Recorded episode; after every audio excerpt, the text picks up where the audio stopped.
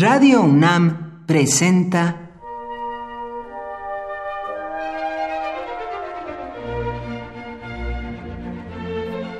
Cuaderno de los Espíritus y de las Pinturas por Otto Cázares.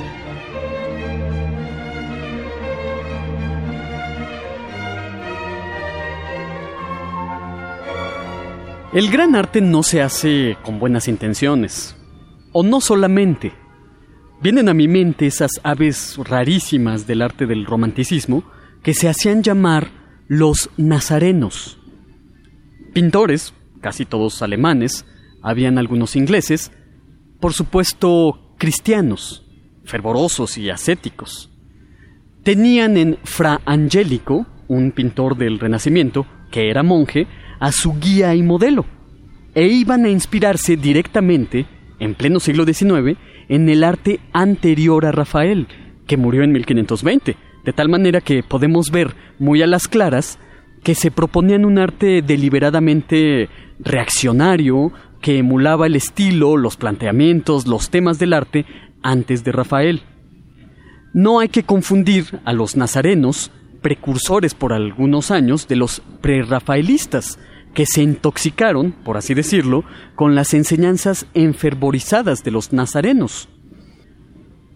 A principios del siglo XIX, cuatro nazarenos emprendieron un peregrinaje a la que consideraban la ciudad santa no solo de la cristiandad, sino también del arte, Roma.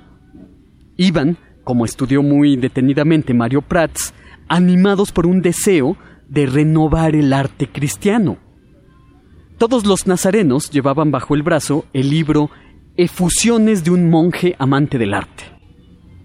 Monjes amantes del arte eran estos nazarenos, artistas piadosos, humildes, modestos, yo supongo, antibohemios.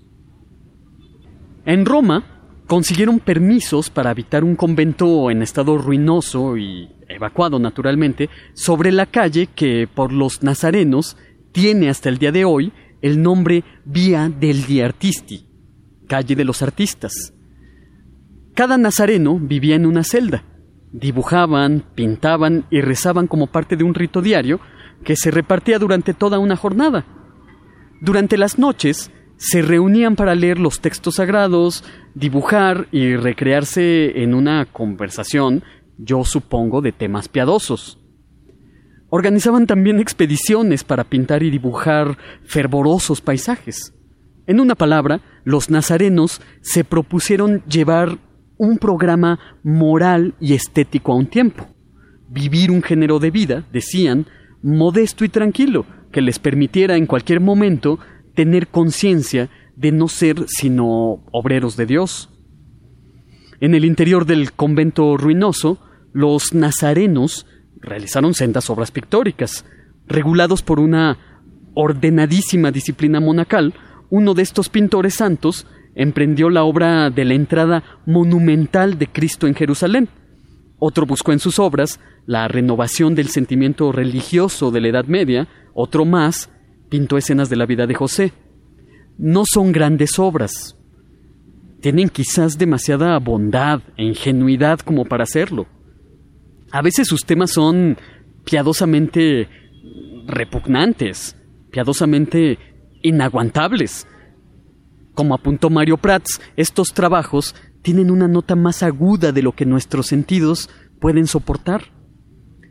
No fue una escuela artística estéril, sin embargo. Allí están los prerrafaelistas ingleses, repulsivos y atractivos a un tiempo.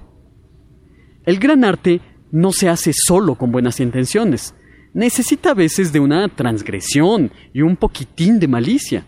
Si James Joyce hubiera tenido un respeto fervoroso por el idioma inglés, no lo hubiera transgredido como lo hizo para dotarlo de nuevos e impensados bríos.